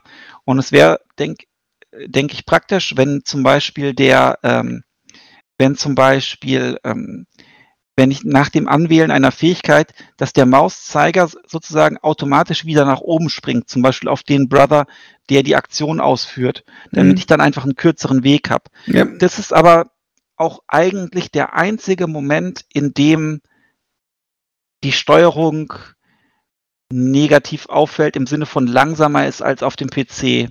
Das ist so der wirklich merkbare Moment. Andere Sachen gehen zum Beispiel schneller. Beispielsweise, ähm, wenn ich meinen Brother pausieren lassen will ähm, und bis zu, am runden Ende erst wieder ziehen will, drücke ich einfach den linken Trigger oder den linken Button. Ich weiß nicht, wie es bei der Switch heißt. Also oben hinten, oben hinten links sozusagen, also was bei der Xbox LW wäre. Mhm. Ähm, und äh, das funktioniert natürlich sehr schnell. Oder auch Pause drücken im wenn ich auf der Karte unterwegs bin, kann ich ja auch über diese Tasten LBRB ähm, kann ich ja ganz schnell äh, die Pause oder die Geschwindigkeit äh, ändern. Das geht sogar schneller als auf dem PC. Mhm, mhm, ähm, und in vielen Situ in den meisten Situationen ist die Geschwindigkeit ähnlich, so dass ich sagen würde, es ist insgesamt ein bisschen mühseliger aufgrund dieser Kampfsituation. Ähm, aber auf jeden Fall mehr als gut spielbar, also sehr gut spielbar sogar. Und es gab auch schon ein paar Patches, auch eine Sache, die ich auch unter anderem vorgeschlagen hatte, das haben auch viele Leute bestimmt vorgeschlagen, ist, dass im Kampf wählst du ja dann auch aus, wen du angreifen willst mit dem Mauszeiger. Und das war, wenn man sich da, da kann man sich schon eher mal verzielen als im Vergleich zur, ähm, im Vergleich zum PC mit der Maus. Ähm, und da wurde, weil ja auch manche Sachen wurden ja auch vergrößert in, Relation zur, zur Bildschirmgröße, dem, der Mauszeiger gehört, denke ich, dazu.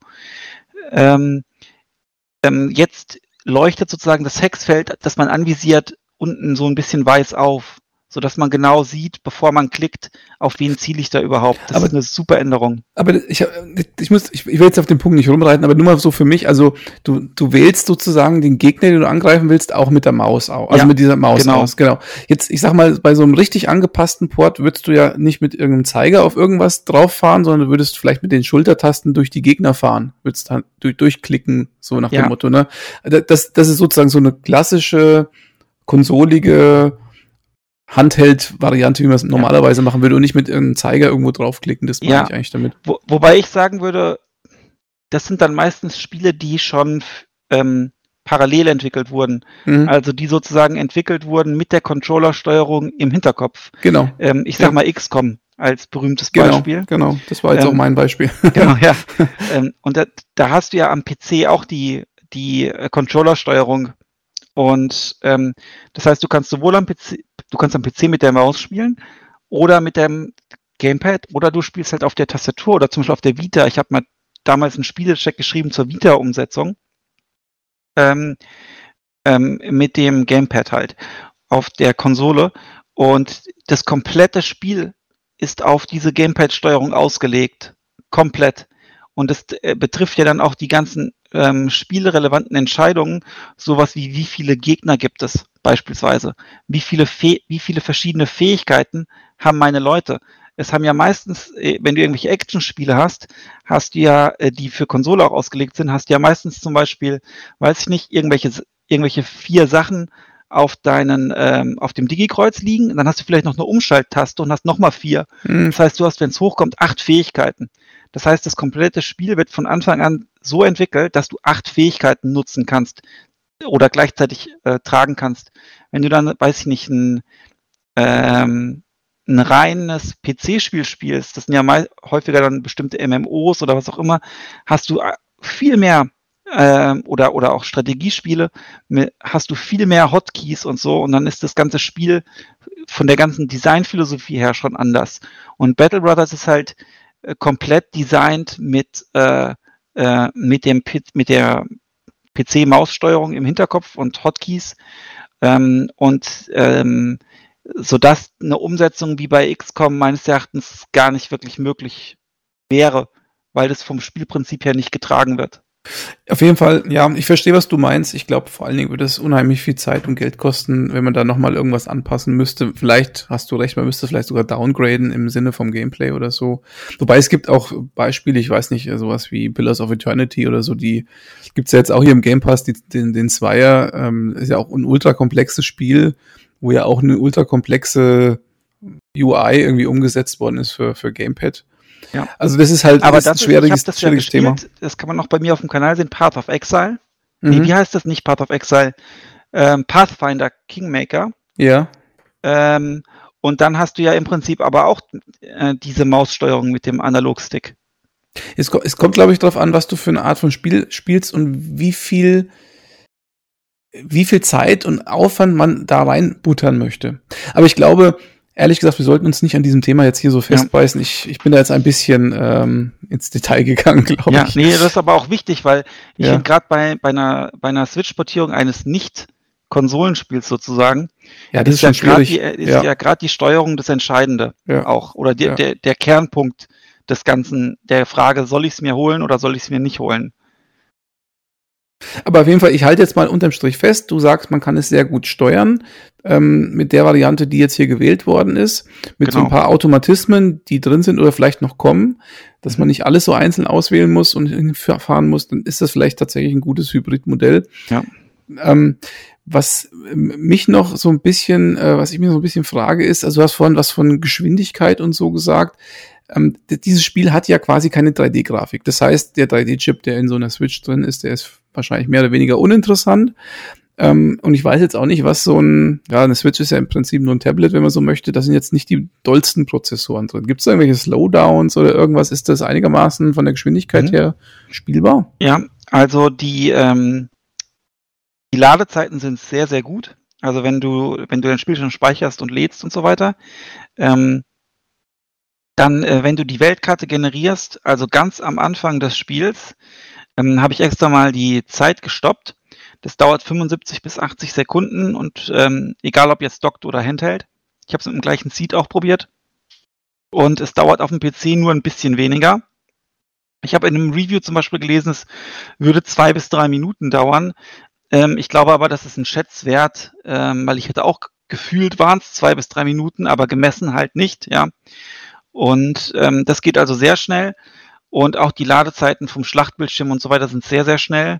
Ähm, da gibt's also keine Einbußen. Vor allem, wenn ich das zum Beispiel vergleiche mit der, ähm, mit der, ähm, also ich kann ja nur meine persönlichen Vergleichsobjekte heranziehen und das ist die Vita-Umsetzung von, ähm, von XCOM. Und da sind die Ladezeiten einfach enorm gewesen. Also, mhm. ähm, und das ist jetzt überhaupt nicht der Fall. Also, ähm, was ein bisschen ruckelig war, war der Zoom auf der Weltkarte.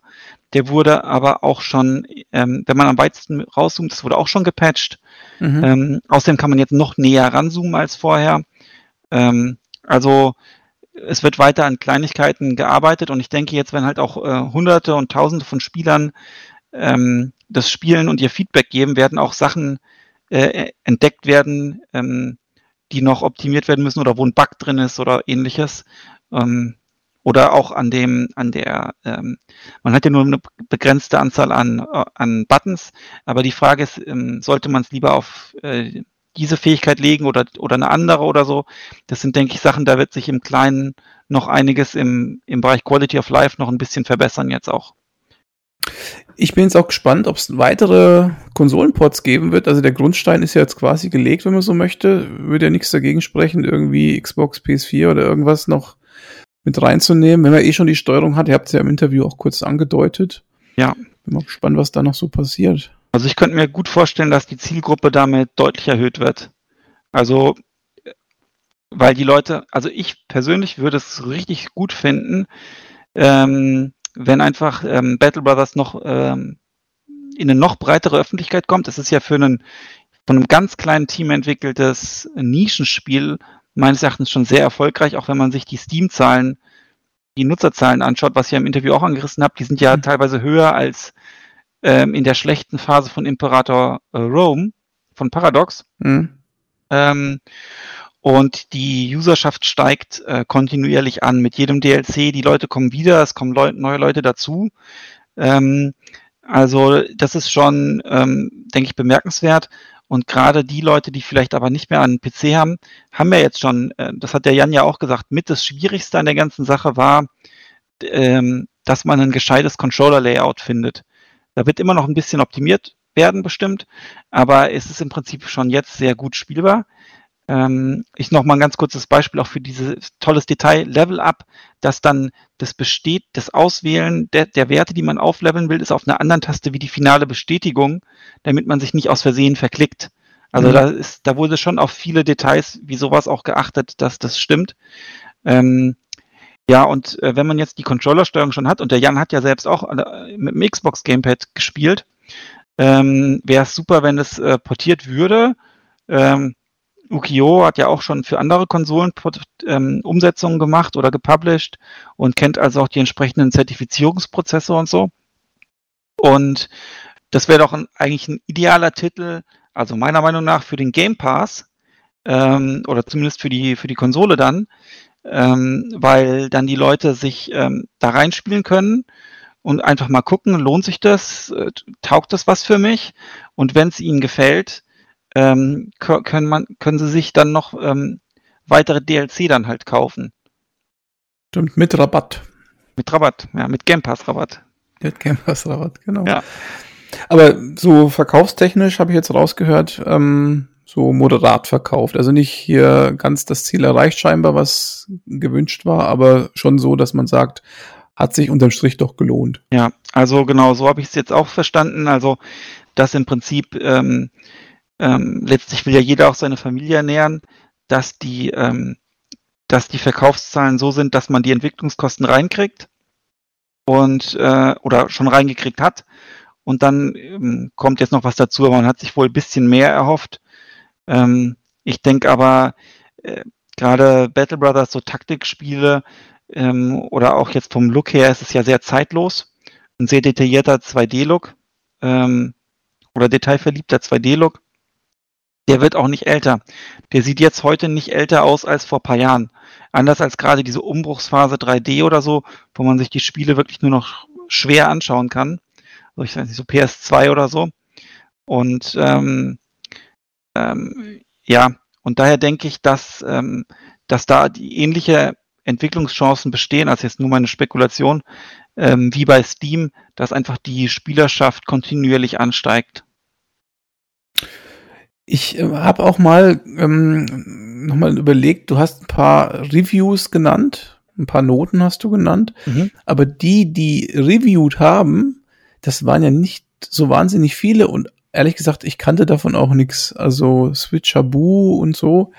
Ähm, kann es vielleicht, also könnte es, nur so eine Idee, die, könnten die Verkaufszahlen vielleicht auch damit zu tun haben, dass quasi kein, keine Notiz davon genommen hat, dass es überhaupt eine Switch-Version gibt. So in den deutschen Medien, jetzt mal abgesehen davon, was du geschrieben hast, in, auf Gamers Global, aber GameStar, 4Players und so, weiß nicht, Eurogamer, ich weiß nicht, ob es da überhaupt irgendwas, einen Test zur Switch-Version gab. Ich glaube, ehrlich gesagt nicht, oder? Nee, habe ich nicht gesehen. Das Problem ist halt, es ist ein bisschen nischig und die Publikationen ähm, generell arbeiten natürlich auch Kunden und damit äh, Verkaufszahlen und Klickzahlen orientiert. Ähm, und dann wird ja immer gerechnet, äh, lohnt sich der Zeitinvest in einen Test. Äh, das habe ich auch erlebt bei Ash of Gods, wo dann manche Tester ähm, das scheinbar gar nicht gespielt haben ähm, und einfach so eine Art ist eine Kopie von von Banner Saga Rant äh, geschrieben haben lieber anstatt das Spiel zu testen, weil es halt ähnlich ist, aber vieles doch anders gemacht hat. Ähm, und ich denke, dass die Sichtbarkeit bei generell bei Indie-Projekten immer die Schwierigkeit ist. Und das hat der Jan ja auch gesagt, ähm, dass die sich sehr glücklich schätzen, dass das so gut geklappt hat und es so gepusht ist. Ich meine, es gibt bei YouTube, ähm, es gibt paar YouTuber ähm, wie Filthy Robot und wie heißt Cornish Knight oder so. Da sind Aufrufzahlen von Battle Brothers Videos im, im fast 100.000 Bereich, also für ein Video und äh, pro Video. Und das ist ja schon sehr viel, ähm, so dass auch über die Schiene ähm, ein bisschen an, an Bekanntheit auch im, im ähm, nicht deutschsprachigen Raum sozusagen gewonnen wurde. Und generell haben es ja deutsche ähm, oder in Deutschland entwickelte Spiele im Ausland tendenziell etwas schwer. Warum auch immer. Und da ist Battle Brothers meiner Meinung nach oder meiner subjektiven Wahrnehmung nach eine äh, relativ positive Ausnahme. Wobei ich jetzt mal sagen muss, also Battle Brothers ist ja kein, ist ein Indie-Produkt, aber keines, das jetzt so absolut nischig ist. Also wenn man mal guckt, die haben ja fast, äh, nee, über 12.000 Steam-Reviews. Das ist schon ziemlich viel, finde ich. Ich meine, nicht jeder macht ein, äh, ein Review dazu. Also das ist schon ja. echt, echt, also ich finde es viel, ehrlich ja. gesagt. Und ich finde auch, dass da viele Medien, die so Sachen wie Valheim oder so jetzt oder oder auch Loop Hero jetzt zuletzt ähm, schon eigentlich hypen, da würde Battle Brothers eigentlich schon ganz gut mit reinpassen, gerade bei GameStar und so, die sowas eigentlich öfter mal machen.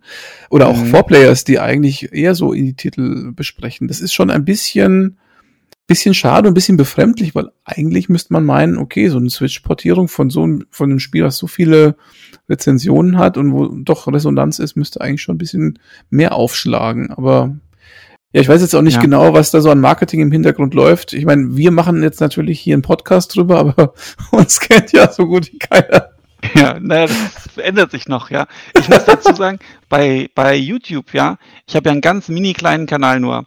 Und meine Abozahlen sind um, ich glaube, über 10% gestiegen. Also auf niedrigem Niveau natürlich, ja, aber das ist viel. Also um zwei oder? Ja, um 15 oder so. Ja, und es, die Leute haben kommentiert.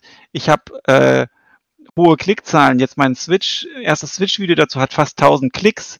Das ist damit schon jetzt fast eins meiner meistgeklicktesten Videos überhaupt. Mhm. Also das Interesse ist da, auch an dem Switchport. Da haben auch Leute geschrieben, super, dass du was zu, zum Switchport machst. Wir finden nicht so viel im Internet und so. Also auch bei YouTube, weil man guckt dann ja schon mal, ja, wie ist so die Umsetzung gelungen? Das mache ich ja auch. Ähm, und guck, ja, lohnt sich das für die Konsole oder soll ich mir lieber die PC-Version holen oder gar keine Version? Oder ja, ich denke, dass die, die Problematik bei Spielen wie Battle Brothers oder auch bei, bei DLCs ist, dass ähm, also nicht nur bei nicht nur bei kleineren Spielen wie wie ähm, wie ähm, bei ähm, Battle Brothers, aber auch zum Beispiel bei Paradox DLCs. Wo gibt es denn zum Beispiel umfangreiche Tests äh, zu Paradox DLCs in den, in den größeren äh, in den größeren deutschsprachigen Publikationen? Meistens sind das ja ähm, eher so was wie so Feature News, sage ich jetzt mal. Ja, wobei jetzt zum Beispiel äh, die DLCs zu Stellaris, die großen, natürlich, nicht die kleinen, die findest du auch schon auf GameStar, so kann man es jetzt auch nicht sagen. Ja. Also, wobei, wobei Stellaris ist natürlich ein Lieblingsspiel von Michael Graf, das hat wahrscheinlich damit ja, zu tun. Dann, ja, das ist dann so Special Interest, sag ich mhm. mal, wenn der Redakteur das zufällig auch äh, sowieso spielt, weil dann der Zeitinvest halt äh, nicht so hoch ist. Und ähm, ja, eigentlich müsste man mal der GameStar schreiben und sagen, hier testet das mal Wobei die GameStar ist natürlich für PC, insofern sind die ein bisschen entschuldigt. Ist richtig. Game Pro müsste das dann testen. Ja, das ist richtig. Ja. Aber ja, ist schade, aber ich denke, ich denke auch äh, Mund-zu-Mund-Propaganda oder wenn die, wenn die Leute das einfach ähm, den Freunden erzählen, hier, ich habe ein geiles, ähm, erwachsenes äh, Dark Fantasy äh, Hardcore-Taktikspiel ähm, das aber auch zugänglich ist. Es gibt ja verschiedene Schwierigkeitsgrade ähm, für die Switch, ist es schon gut. Und ähm, ich sag mal, ich würde jetzt, wenn ich jetzt äh, meine nächsten 100 Stunden Battle Brothers würde ich lieber am PC spielen, einfach weil es, äh, es einen Tick schneller geht von der von der Kampfsteuerung her und ähm, oder Leute, die halt modden wollen. Das mache ich jetzt nicht so, aber wenn man das möchte. Aber die Switch läuft bei mir trotzdem. Die eignet sich, wenn man pendelt. Gut, man pendelt ja momentan nicht so viel, gell? außer vielleicht in Japan. Aber fürs Pendeln ist es super. Oder ich habe zum Beispiel das öfters mal an nebenbei, äh, wenn meine Freundin irgendwas guckt, was mich nicht, so, ich sag mal so semi interessiert. Oder wenn die Fußball-Bundesliga-Konferenz ohne interessante Teams läuft, kann dann nebenbei ähm, kann ich da meine Kampagne fortführen in Battle Brothers und äh, das klappt super, gerade auch mit dieser Einschlaffunktion oder dieser Standby-Funktion von der Switch ist das perfekt geeignet ähm, äh, für Taktikspiele. Kurzer Einwurf, sprachtechnisch hat sich aber nichts geändert, gell? Das ist immer noch alles Englisch wie gehabt. Genau, das wird sich ja auch nicht ändern und dazu empfiehlt sich auch der erste, Pod, der, der erste Podcast zu Battle Brothers, glaube ich, war es, mit, mit dir und Jan, ähm, wo es darum geht, dass im Prinzip die Texte jetzt sind ja von diesem amerikanischen ähm, Schreiber äh, Casey, glaube ich. Und das sind ja im Prinzip äh, prozedural generierte Quests und so, wo dann Namen eingeschoben werden und sowas. Äh, und das könnte man gar nicht auf Deutsch einfach so übersetzen, weil es halt ähm, ähm, Vers Versatzstücke teilweise auch sind und die Grammatik würde dann nicht passen und so Sachen. Das wäre der, und es ist eine Unmenge an Text. Es wäre halt sehr, sehr viel Aufwand. Ich ja. hätte nur sein können, dass man sagt, okay, wenn man jetzt auf Konsole geht, da ist ja eigentlich so der Benefit normalerweise auch ein bisschen höher und so, dass man sagt, da dafür gehen wir das nochmal an. Da würde ich Sven dann auf Chinesisch übersetzen. Wie auch immer, welche ja. Sprache immer. Ne? Oder für China halt, aber wohl, du weißt gar nicht, ob die Switch spielen. Aber, aber ich denke, ich denke, man braucht keine Hardcore-Englischkenntnisse, weil selbst wenn man die Texte nicht alle versteht ähm, und sich nur aufs Spielmechanisch konzentriert, reicht es. Wenn man natürlich gar kein Englisch kann, ist es eine Hürde, die man nicht äh, nehmen kann. Aber das ist trotzdem tatsächlich, ich denke, schon für manche Leute ein Punkt, wo man sagt, okay, hätte ich schon gern auf Deutsch. Das ist vielleicht so ein, der letzte Punkt, warum man es vielleicht noch nicht sich zulegt, ja, weil es sieht ein bisschen, vielleicht ein bisschen sperrig aus oder so, sieht komplex aus, dann noch auf Englisch, hm, ja. gut. Aber es ist halt der Sache jetzt geschuldet, da braucht man jetzt auch nicht drauf rumreiten, das ja. ist. Und früher klar. war das ja eine Chance. Früher hat man dann mit den ganzen SSI, Goldbox oder was auch immer Adventuren, um, hat man dann ja Englisch gelernt. Mit und, Ultima. Äh, mit, mit, Ultima, genau, mit einem Wörterbuch daneben. Da hat man Wörter wie Shepard und so gelernt, ja. Also, ja, das ist doch, ja, kann man doch auch heute noch machen, ja. Da hast du recht, ja. Und jetzt gibt's noch dazu Online-Wörterbücher. Ähm, kurze Frage noch zur Zukunft von Battle Brothers. Wie schätzt du das ein? Ich weiß ja nicht, was ihr noch außerhalb des Mikrofons ähm, besprochen habt, aber gibt es denn eigentlich noch irgendeine weitere, weiteren DLC? Ist da was geplant? Weißt du da irgendwas zufälligerweise? Oder ist ja. vielleicht der erste Teil jetzt quasi auch abgeschlossen, weil man sagen kann, okay, drei DLCs oder vier sogar, da kann man jetzt nicht mehr viel dazufügen. Also aktuell wird ähm, wird ja von einem mittlerweile etwas leicht, hört man ja auch im Podcast, leicht vergrößertem Team, äh, wird dort, wird bei ähm, Oberhalb weitergearbeitet. Aber an was? Das weiß ich nicht. Ähm, das Einzige, was ich weiß, es wird ja auch gesagt, ist, dass Battle Brothers auf jeden Fall mindestens weiter betreut wird. Also sprich, es wird weiter Balancing, äh, Änderungen geben und Anpassungen, Bugfixes und ähnliches. Und ob jetzt aber weiterer DLC kommt oder ähm, oder äh, oder ob was an was anderem gearbeitet wird, das weiß ich nicht und kann dazu nichts sagen. Hm. Okay. Es hat sich für mich im Interview eher so angehört, als würden die an irgendwas Neuem arbeiten, wenn ich ehrlich bin. Das klang jetzt nicht so Richtung Battle Brothers. Ich meine, viel konntest du nicht raushören, aber ja. ich denke, die, die kommen wahrscheinlich mit was anderem um die Ecke. Demnächst also, in ein, ein, zwei Jahren. Also ich würde mich jetzt mal einer, einer, ich weiß es nicht und enthalte mich einer Äußerung, aber egal was kommt, ich werde es auf jeden Fall spielen. das kann ich jetzt schon mal sagen. Zumindest machen wir einen Podcast drüber, würde ich sagen. Das auch, ja. ja. Wenn schon, denn schon. Ja gut, Benny. Also ich glaube, so von aus meiner Sicht, ähm, alles, was du jetzt erzählt hast, plus das Interview, hat das Thema ziemlich ähm, ausführlich behandelt und ich glaube, wir sind der einzige deutschsprachige Podcast, der das in dieser Ausführlichkeit gemacht hat. Das können wir uns ans Revers heften. Ja, super. Ja, jetzt müssen es die Leute noch hören und sich selbst ein Bild von Battle Brothers machen, egal ob am PC oder, oder auf der Switch. Und deinen Check lesen. Und meinen Check lesen oder sogar meine Checks, den Switchport-Check, den Blazing Deserts-Check und den allumfassenden Check für alle DLCs. Nee, das war der Blazing Deserts-Check, genau, wo alles drin war. Mhm. Ja, genau. Und ähm, noch mein, meine vielleicht Empfehlung, äh, wer bis jetzt die, die ähm, PC-Version sehr gerne spielt und gerne auch unterwegs spielen möchte oder auf der Couch oder ähnliches, der kann zugreifen, äh, weil es gut umgesetzt ist und es keine technischen Hindernisse gibt, die einem den Spielspaß verderben. Ähm, und wer es bis jetzt nicht gespielt hat und sich überlegt, äh, soll ich mir die PC-Version oder die Switch-Version holen, ähm, würde ich sagen, einfach je nachdem, äh, ob, ob der Interessent jetzt ähm, lieber auf der lieber auf der Switch halt spielt oder am PC, die Version würde ich mir dann halt holen. So Crossplay technisch oder wie heißt das? Dass, ja, man so auf, ja. dass man den Spielstand sozusagen auf beiden. Cross-Save oder? Ja, Cross-Save, ja. genau. Das gibt's nicht, ne? Nämlich nee, gibt's bislang leider nicht. Hm. Weiß ja auch nicht, ob das kommen könnte, äh, weil die Spiele ja auch ähm, unterschiedlich äh, aufgesetzt wurden. Da, ich glaube, ich habe es gefragt, ich weiß es nicht mehr genau, aber da gibt's, kann, kann es zu Inkompatibilitäten kommen, äh, weil da doch im Detail manche Sachen anders sind. Daher kommen ja auch die Bugs, äh, die es in der PC-Version teilweise nicht mehr gab weil, oder neue Bugs, weil es halt von, komplett neu geschrieben werden musste. Das ist ja in einer eigenen Engine.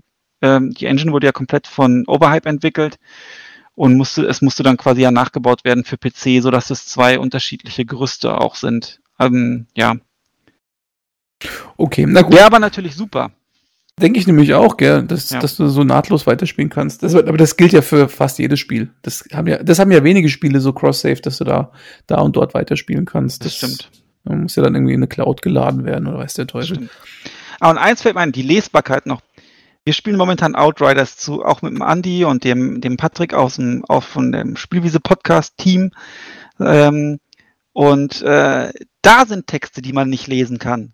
Man glaubt es kaum, ja. Was? Aufgrund, ja, aufgrund der Farbwahl sind auf dem äh, so, so hellgrauer Text aus weißem Untergrund, das ist am Fernseher unglaublich schlecht teilweise lesbar. Äh, dagegen ist äh, Battle Brothers ein, ein Hochgenuss an Literatur. Das ist bestimmt irgendwie wieder eine Option. Vielleicht erinnerst du dich, als der Patrick sich ganz lange beklagt hat, dass er Cyberpunk nicht richtig lesen konnte. Und dann gab es irgendeine Option, wo er das irgendwie groß, groß stellen konnte. Ja, und der HDMI-Splitter war kaputt. Oder, oder das auch Ja. noch, ja, und dann auf einmal die große Offenbarung, irgend sowas, genau. Das kann sein, vielleicht gibt es eine Option, aber in der Standardeinstellung, wir haben alle drei äh, ein Problem mit der Lesekompetenz bei dem Spiel. Ja, okay. Ja. Na gut, dann bleiben wir bei Battle Brothers einfach. Komm, Ganz genau. ist eh gehaltvoller. So. Ja. Das stimmt. Okay, Benny, ich glaube, wir sind durch, oder? Ich würde auch sagen, ah, jetzt müsst ihr natürlich noch alle vorherigen Podcasts hören, auch alles lesen, Aber YouTube alle schauen. Podcasts hören, ne? Alle vor der Alle. 47, alle. alle. Ja. Auch die, auch die Nanocasts. Die Nanocasts noch oben drauf, dann habt ihr was zu tun. Ja. Okay, also vielen Dank auch fürs Interview führen. Und ja, hat, mich mir wieder mal viel Spaß gefreut. Gemacht. Hat mir auch sehr viel Spaß gemacht, mich mit dir zu unterhalten. Ja, Es ist passiert viel zu selten. Und ich möchte an der Stelle nochmal erwähnen, wir haben noch einen CRPG-Podcast offen, ne? Oh ja, da müssten wir jetzt mal eigentlich im- der April ist bei mir sehr paradoxlastig, aber lass uns jetzt einfach mal öffentlich sagen, dass der, Achtung, Moment, ich rechne, im Juni erscheint. Welches Jahr? 21. 2021. Kriegen wir hin. Oh Gott, äh, ich glaube, ich habe schon so oft gesagt, dass wir das jetzt weiterführen. Ja, aber jetzt ist, jetzt habe ich's gesagt. Jetzt ist wirklich soweit, Jetzt ist okay. wirklich, ja, jetzt kriegen wir es hin.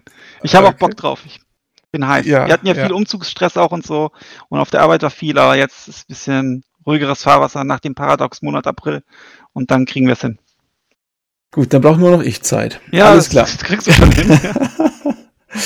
Okay, also dann sage ich mal, vielen Dank, Benny. Schönen Tag noch, schönen Abend auch euch da draußen. Und ich würde sagen, bis zum nächsten Mal. Ciao. Macht's gut. Tschüss.